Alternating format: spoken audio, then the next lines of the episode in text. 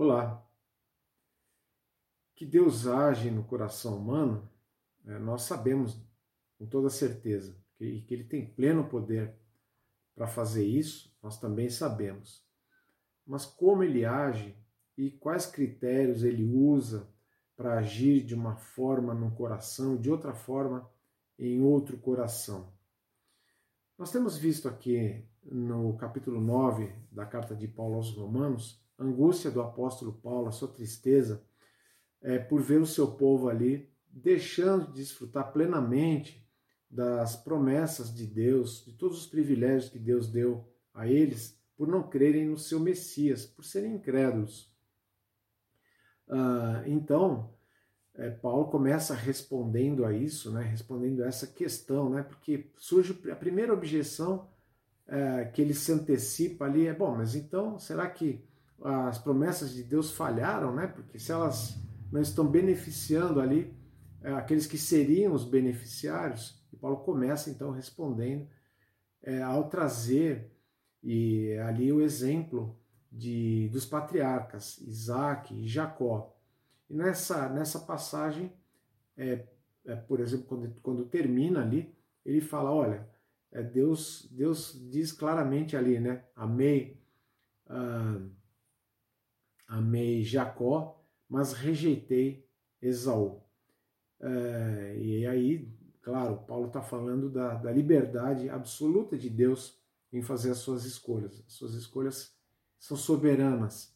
Então a gente começa a perceber aí que então é, tudo está relacionado a isso, está relacionado a quem Deus de fato é, escolheu e não é não, é para todos ali. É isso que ele quer dizer. Mas aí surge um outro questionamento. Bom, mas então uh, Deus estaria sendo injusto ao agir assim, né? É, é seria injusto da parte de Deus escolher escolher uh, as pessoas dessa forma. E então agora ele vai responder a essa outra objeção. E para isso ele vai uh, nos trazer aqui é um fato muito relevante, muito importante da história de Israel, envolvendo uh, ali a libertação do povo israelita uh, do cativeiro. E, portanto, tem dois personagens principais. E ao uh, mostrar a forma diferente como Deus trata esses dois personagens, Paulo vai trazer um, um, ajuda, vai trazer luz aí é, nesse ponto levantado, nessa objeção levantada. É, esses personagens é, é, são, de um lado, Moisés, de outro lado, é o faraó do Egito. Então, ao examinar isso, é que nós vamos ver então como é que Deus age é, nos corações, nos corações humanos, que critérios ele usa. Isso é o que vamos ver então na passagem de hoje.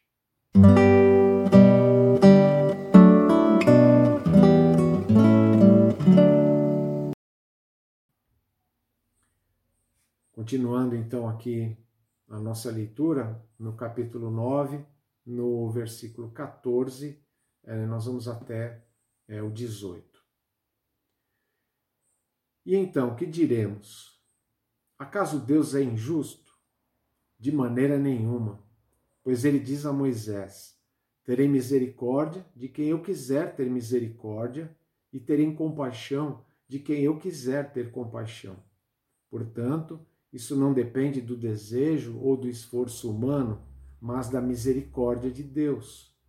Pois a Escritura diz ao Faraó: Eu levantei exatamente com este propósito, mostrar em você o meu poder e para que o meu nome seja proclamado em toda a terra. Portanto, Deus tem misericórdia de quem Ele quer e endurece a quem Ele quer. Então nós vemos aqui é, a ação de Deus no coração humano, como é que ele age. Em primeiro lugar, nós vemos aqui o efeito da misericórdia. E para nos mostrar isso, Paulo traz o exemplo de Moisés. Lembrando que Moisés está ali liderando o povo é, na saída é, é, do, do, do, Egito, está conduzindo o povo até a terra prometida. É, foi designado por Deus para isso. Claro, Paulo aqui não está se ocupando em contar toda a história, né? Tem outras partes da escritura que se dedicam a isso. Então a gente também vai se conter aqui é, em trazer só aquilo que, que é realmente o essencial, só o principal para a nossa compreensão.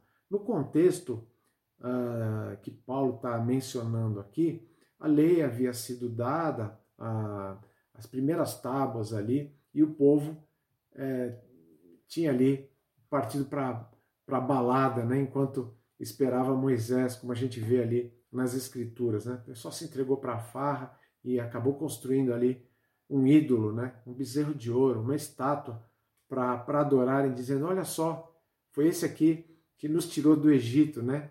desmerecendo totalmente Deus, né? que foi Deus que os tirou dali. Uh, bom, com isso acontecem várias coisas ali, existe inclusive uma punição é, da parte de Deus. É, Deus realmente fica irado com toda, toda essa situação e tem uma conversa é, em que Moisés ali ele fica realmente muito preocupado. É no contexto dessa preocupação de Moisés é, que se dá toda, todo, todo esse diálogo, porque Moisés ele acaba expressando para Deus ali a, a preocupação de que afinal, Senhor, o Senhor vai estar conosco, o Senhor vai realmente nos conduzir. Como é que a gente pode saber? Como é que nós podemos ter certeza? Claro, são perguntas que nem caberiam mas humanamente a gente até acaba compreendendo ali essa, uh, essa instabilidade de Moisés numa, numa situação dessa. O fato é que no contexto dessas preocupações de Moisés, é, ele reivindicando ali que Deus se manifestasse de uma forma até mais, mais evidente, né? como se já não tivesse, é, como se já não o tivesse feito, né? mas Moisés queria, queria mais provas, ele queria mais segurança uh, de que tudo, tudo correria bem. E é nesse contexto que Deus diz: terei misericórdia de quem eu quiser ter misericórdia e terei compaixão de quem eu quiser ter compaixão. Ou seja, eu sou uh, soberano em relação à minha misericórdia. A minha misericórdia não é para todos. A misericórdia de Deus, de fato, não é para todos. A misericórdia, ela pressupõe uh, não a ausência eh, de, de, de culpa. A misericórdia pressupõe presença de culpa, pressupõe que é necessário que alguém tenha compaixão de você. Você está numa situação miserável, você está numa situação que precisa ser socorrido. Mas Deus diz: Eu vou socorrer quem eu quiser, eu vou ter compaixão com quem eu quiser, eu vou ter misericórdia de quem eu quiser. E de fato, isso é prerrogativa dele. Uh, e veja, o princípio geral que nós precisamos entender aqui é que, se você colocar todo mundo na, na balança, aliás, em Romanos a gente já teve a oportunidade de, de falar bastante sobre isso. Paulo já falou sobre a questão da justiça, que o homem não é capaz de cumprir. Então, dentro dessa compreensão, é que nós precisamos agora é, relembrar que, se colocarmos todo mundo numa balança, até Moisés, todos os israelitas, os egípcios, né? todo, todo esse pessoal, todas as pessoas do mundo, você vai chegar a uma única conclusão: ninguém está livre, ninguém está livre é, do pecado, ninguém está livre da condenação, ninguém é inocente, é, totalmente inocente diante de Deus, é, a não ser, claro, a Jesus Cristo que veio esse mundo, que é a, alguém é, excepcional, mas é, dentre todos os seres humanos sabemos que todos estamos na mesma na mesma situação. Nós vemos aqui o texto nos mostrando: terei misericórdia de quem eu quiser ter misericórdia. Ninguém poderia reivindicar a misericórdia de Deus. Se misericórdia pudesse ser exigida, pudesse ser esperada, ela não seria misericórdia. Misericórdia é algo que, na verdade, não, não, não era devido àquela pessoa. Historicamente, nós podemos ver que Deus, de fato, ele exerceu a sua misericórdia até é, antes da gente falar na, na, questão da salvação, que é onde Paulo quer chegar aqui, mas até mesmo na questão meramente uh, da, da, vida cotidiana. Até levando, não precisamos nem sair daquele contexto ali. A gente sabe que nem todos os israelitas uh, que estavam ali chegaram à terra prometida. Aliás, uma ínfima minoria daquela geração é, é que entrou na terra prometida. E eu, é, sabemos que há razões para que Deus tenha feito dessa forma. Sabemos que Deus é, é, acabou trazendo, fazendo né, com que o povo é, sofresse as consequências de inúmeras práticas, rebeldia, murmuração e, por fim, clara incredulidade ah, em relação àquilo que Deus estava ah, ali dizendo, ah, dizendo para eles. Ah, a gente poderia aqui ah, salientar o versículo é, o versículo 16 que diz o seguinte: portanto, é aí que Paulo quer chegar, né? Isso não depende do desejo ou do esforço humano, mas da misericórdia de Deus. Não depende do desejo ou do esforço humano. É, quer dizer, não está no mérito, não está na vontade, não está no fazer, não está é, é, não está em nada disso. É como a situação de um réu. Imagine um réu que ele está diante de um juiz e ele é, vai, vai recebendo ali durante o julgamento todas as condenações, todas as provas ali são apresentadas contra ele, todas as evidências ele é um réu agora que não tem como escapar. A sua culpa ficou clara, a sua culpa está declarada ali diante de todo mundo. Mas, para surpresa geral, imagine que esse juiz resolve absolver esse réu. Não porque a sua inocência foi provada, não porque o juiz ache que ele é inocente, mas porque o juiz resolveu ser clemente. Uh, claro, é uma, é uma ideia, parece até absurda, mas isso aí até acontece de vez em quando até na justiça comum, casos mais ou menos assim, né? Falando de modo muito, muito genérico aqui. Você sabe que, por exemplo, é, na, na nação dos Estados Unidos existe a prática, né? existe a tradição de, de que o presidente da República ele pode absolver ali é, alguns condenados ele pode usar de clemência. E é, normalmente é apresentada ali uma lista para ele em que ele acaba é, cedendo, né, concedendo essa clemência a algumas pessoas. É claro que isso é usado aí muitas vezes para fins políticos, para favorecer aqueles que são chegados ali, aqueles que são os seus partidários, mas com a justiça de Deus não é assim que funciona. A clemência de Deus ela está ligada exclusivamente ao seu querer. É aquilo que ele quer, aquilo que ele deseja fazer.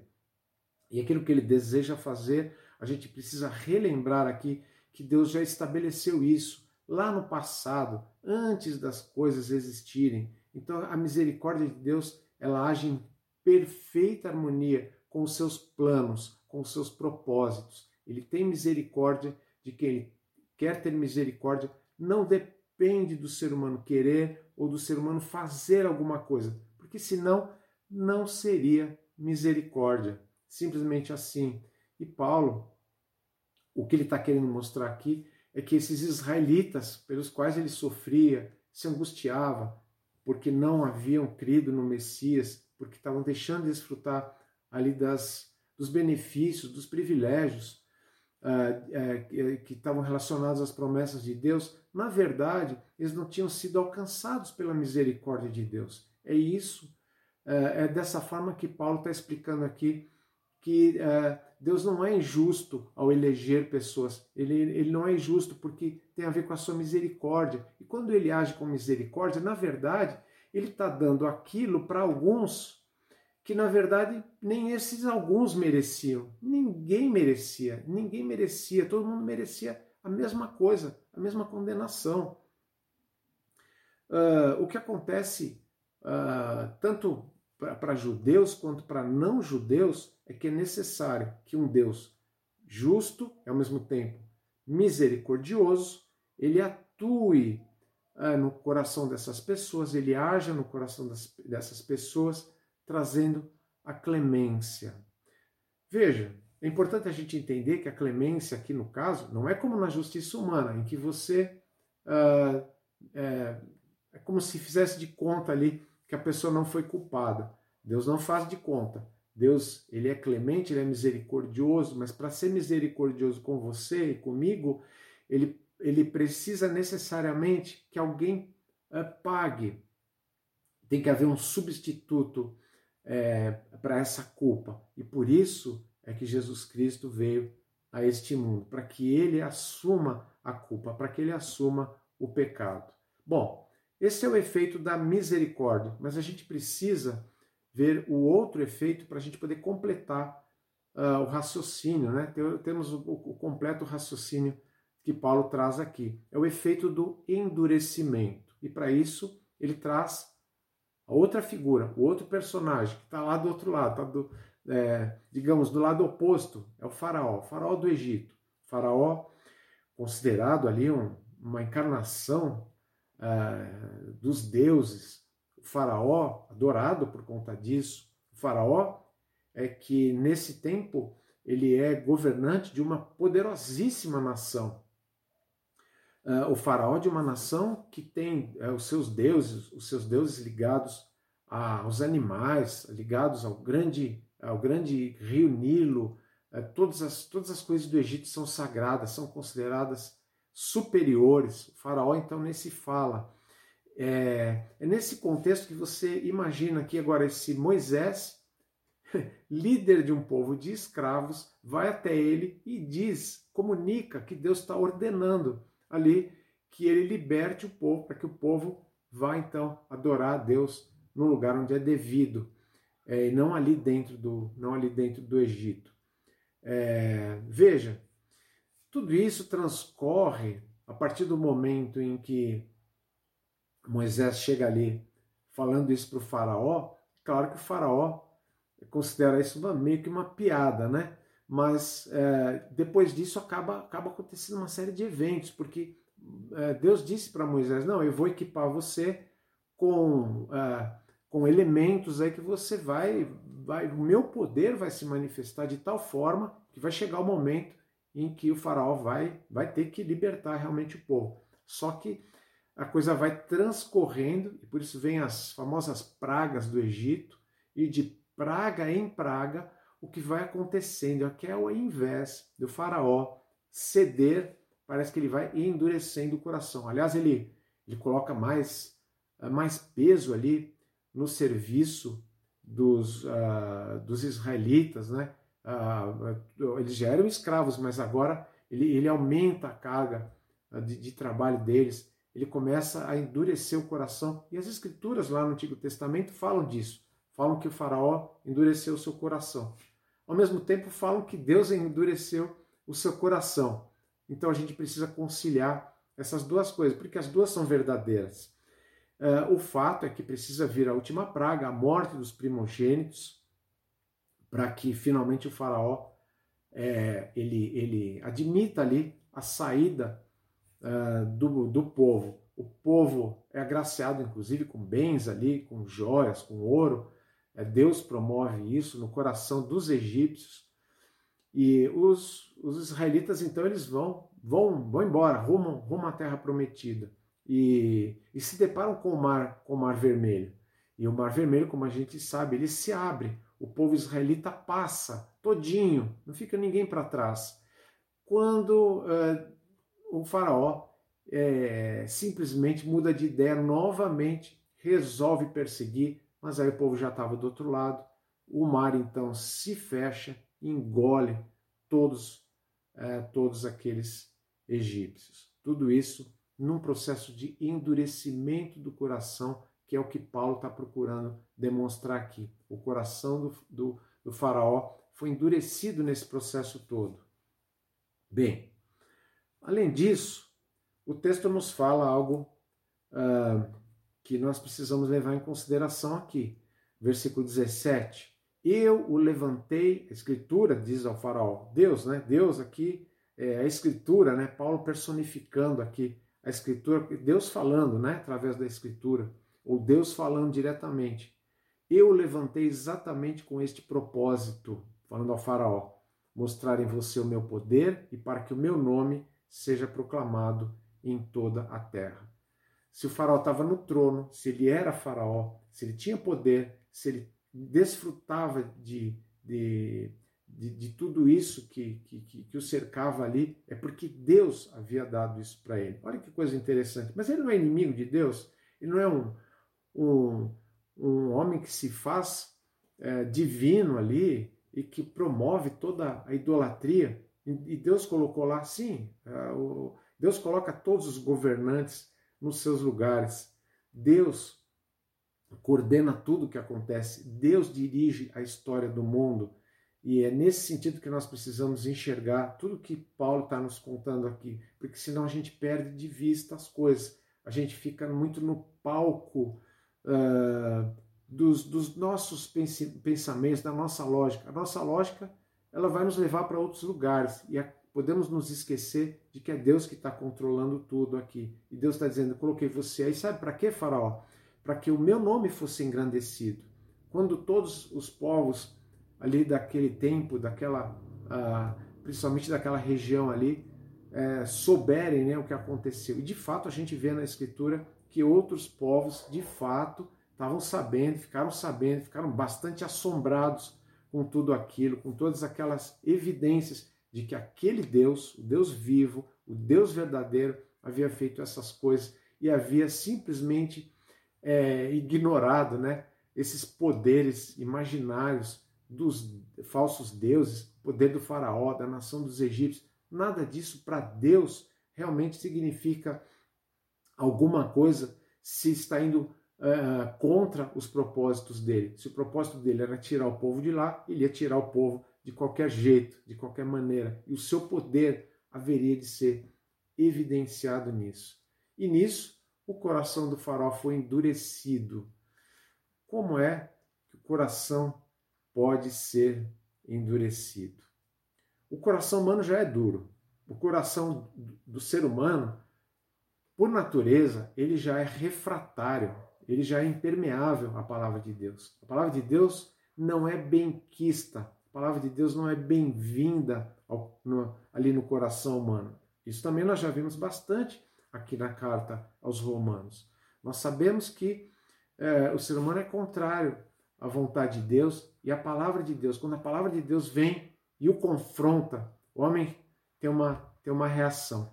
Veja, Aqui nesse caso, que a gente poderia exemplificar, é, quem está acostumado aí com, a lidar com, é, com concertos caseiros, com artesanato, ou como eu, com as gambiarras domésticas, de vez em quando compra aquelas massinhas que você mistura, né? Você mistura um elemento e mistura um outro elemento que normalmente a gente é, que se dá o nome aí, né, de catalisador ou endurecedor, que na verdade, quando misturado, com o elemento principal ali, vai acelerar muito aquele processo de endurecimento. Então você cola coisas, você remenda, você faz é, conserto daqui, dali, uh, e aquilo fica extremamente sólido, né? É, existe esse endurecimento. Bom, a palavra de Deus ela tem essa ação no coração natural do homem, o coração sem a misericórdia de Deus, o coração sem a ação compassiva de Deus, sem a ação bondosa de Deus, que vai lá, abre, amacia esse coração, ele vai fatalmente endurecer. É a sua reação natural. E foi isso que aconteceu com o Faraó, e é isso que aconteceu com a maioria do povo israelita. Veja, Paulo foi testemunha de muitas coisas assim. Não esquece, ele é o apóstolo uh, que, que nós já falamos várias vezes aqui sobre a sua história. Mas relembrando um episódio do passado dele, a primeira vez que a gente ouve falar de Saulo de Tarso na Escritura, ele está sendo testemunha de um apedrejamento, um apedrejamento de Estevão. Estevão está ali, eh, ele foi convocado pelo Sinédrio, o Supremo Tribunal ali judaico, para examinar as questões, principalmente relacionadas à religião, a, a, a todos os costumes uh, da, da, daqueles judeus do primeiro século. Estão ali o sumo sacerdote, estão todas as autoridades e eles o confrontam, mas eles não conseguem argumentar com Estevão. Uh, e Estevão começa a falar da história de Israel, ali no capítulo 7 de Atos. Se você pode ter a oportunidade de dar uma lida, leia ou releia, né, você vê o testemunho de Estevão mostrando ao longo da história como o povo tem sido, é, como esse povo tem sido desobediente, rebelde, e agora, especialmente na revelação do seu Messias, como eles se mostravam novamente contrários à vontade de Deus. Quando ele chegou nesse ponto, ah, Lucas, o escritor de Atos, descreve que ah, os, os, os seus julgadores ali começaram a ranger os dentes de ódio e começaram a pegar pedras uh, já na, no, na, na, com vontade de apedrejá-lo. Isso não intimidou Estevão, ele continuou falando, e isso foi motivo para eles o arrastarem ali para fora da cidade para poderem apedrejá-lo. A Escritura diz que o jovem Saulo de Tarso, o nosso Paulo aqui que escreveu Romanos, estava ali, não só estava ali, mas ele estava concordando com tudo aquilo. Deus ainda não havia transformado o seu coração. Essa dureza essa dureza daquelas pessoas que estavam ouvindo ali e que deveriam ter sido tocadas pela palavra de Estevão, deveriam dizer: puxa, é isso mesmo. Ah, veja, quando João Batista ele, ele, ele convoca o povo ali ao arrependimento e vão aqueles religiosos todos, o que João Batista diz para eles? O que vocês querem aqui? Vocês estão realmente arrependidos? Ou estão querendo fazer média aí é, com, com, com as pessoas, com, com, com o povo? Então, por quê? Por que João Batista disse isso? Porque a ação de Deus, a ação de Deus é que, é que faz com que a pessoa realmente tenha uma reação correta. Do contrário, é endurecimento mesmo. Isso é o natural. É assim que, uh, que Paulo então está explicando aqui nesse texto. Pessoas que simplesmente estão confirmando o estado do seu coração. Isso é o que acontece até hoje. Quando uma pessoa ouve o evangelho e resiste ao evangelho, seja judeu, seja gentil, é, é, o que, que acontece com ela? Quando você expõe o evangelho verdadeiro, o evangelho de Jesus, o evangelho é, simples, puro, sem, sem acessórios, sem invenções, e a pessoa, é, e a pessoa reage é, muitas vezes de forma complicada, né? Ela, ela rejeita de tal maneira que ela muitas vezes nem quer mais falar com você, ela nem quer te ouvir mais. Ela fica com, ela fica com medo de que você toque nesse assunto. Parece que aquilo traz um, um transtorno. Uh, muitas vezes as pessoas fazem piada, muitas vezes as pessoas elas desviam a conversa, desviam o assunto. Existe uma resistência. Essas resistências elas acontecem das mais diferentes maneiras. Muda muito a maneira, mas todas elas são resistência. Todas elas, é, todas elas acontecem como reação de um coração duro. Veja o versículo Uh, o versículo 18, ele nos traz um resumo, uma conclusão disso que Paulo está dizendo. Portanto, Deus tem misericórdia de quem ele quer e endurece a quem ele quer. É como aquela velha ilustração clássica, né? Em que você tem um pote com manteiga e um pote com barro. O barro está ali molinho ainda, e você coloca aquela aquela manteiga, uh, aquela, aquele barro, digamos, não está mole, mas ele está tá quase, tá, tá médio ali, né? E a manteiga também. Vamos pôr os dois no mesmo ponto aí, né? Mas você coloca os dois num sol bem quente e deixa algumas horas ali. Deixa um dia lá, um dia bem quente de sol. No final, o que você vai ter são dois resultados completamente opostos. O mesmo sol, o mesmo calor, mas ao passo em que a manteiga derreteu, o barro endureceu. Isso é uma ilustração é, que não. É claro, ela, ela fica pequena diante da grande verdade que Paulo está falando aqui, mas talvez ajude um pouquinho a gente a entender como é isso que acontece no coração humano. Afinal, Deus não pode ser considerado um coadjuvante na história humana, seja na história coletiva, um povo, povo como o povo de Israel, por exemplo, Deus não é um coadjuvante ali, uh, mas também na história individual, a história de vida de cada um. Até que ponto Deus vai ser misericordioso ou não? Até que ponto ele vai agir? O fato é que a sua vontade é soberana e é inviolável. E Paulo, mais uma vez, reafirma isso aqui. Como é que está o seu coração? O seu coração ainda permanece duro em relação à palavra de Deus? Você precisa então saber que você é a coisa mais necessária para você é a misericórdia de Deus. E, portanto, espere por isso. Clame pela misericórdia de Deus. Chegue ao ponto de dizer: realmente, eu não tenho mérito. Eu, eu, eu, eu, eu, eu tenho me mantido duro, eu tenho me mantido rebelde. Eu reconheço que eu sou resistente, mas eu peço que o Senhor toque meu coração. Fale isso com Deus. Você não precisa falar isso para nenhum ser humano. É, perceba que existe um Deus vivo e verdadeiro que pode fazer isso por você. Mas você pode já ser alguém justificado, alguém que já teve seu coração aí amolecido, moldado, é, teve seus olhos abertos e assim você pôde dessa forma crer. Você pode é, receber o Evangelho no seu coração, crer de fato em Jesus e ser justificado. Bom, isso é o principal. Você já tem o principal, você já tem o melhor. Mas o fato é que nós temos que entender que a misericórdia de Deus, ela se renova todos os dias. Nós precisamos dela todos os dias. Mas não podemos contar só com a misericórdia de Deus e viver de forma que não o agrade, ou não viver de forma que o agrade. É...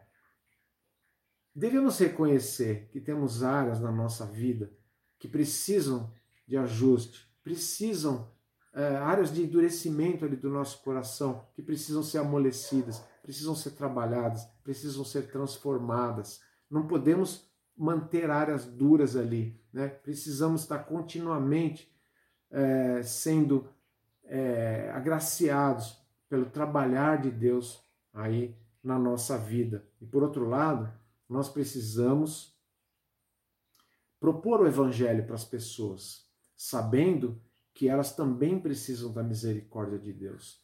Não, não podemos nos intimidar diante da dureza dos corações ou estranhar isso. Nós temos que entender que essa é a reação que os corações têm muitas vezes quando pregamos o evangelho. Aí é que as pessoas se tornam às vezes mais indispostas em, em relação a nós, mas devemos continuar fielmente é, dizendo aquilo que deve ser dito, claro, com sabedoria, não somos superiores a ninguém, nós apenas queremos o bem delas e devemos orar a Deus, pedir para que Deus seja misericordioso na vida delas e nos ajude e nos use na vida dessas pessoas. É isso que nós devemos fazer sem achar que é, existe qualquer coisa que temos que esperar que por elas mesmas vá acontecer. É preciso que Deus seja misericordioso e amoleça aqueles corações.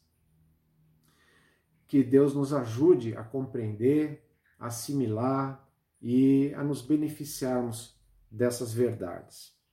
Na próxima semana, é, o apóstolo Paulo ele vai trazer uma outra objeção, ele vai se antecipar novamente a uma objeção aqui. Ou seja, bom, uh, se é assim, então Deus é misericordioso com quem Ele quer, endurece quem Ele quer, então ele não tem motivo para se queixar é, de alguém não de alguém resistir a ele, já que as coisas são desse jeito, então, né? É, é, uma, é uma objeção meio cínica, né? Então Paulo se antecipa também a isso e vai trazer aí o exemplo do oleiro, daquele fabricante de, de vasos, né? Aquele, aquele homem que lida com o barro, trabalha com o barro. Afinal, o oleiro ele tem direito sobre o barro. E Deus, ele tem direito sobre os homens? Até onde vão os seus direitos? Os seus direitos são plenos ou são limitados? Então é sobre isso que nós podemos aprender um pouquinho na próxima passagem. Até lá, então, tenha uma boa semana e que Deus te abençoe.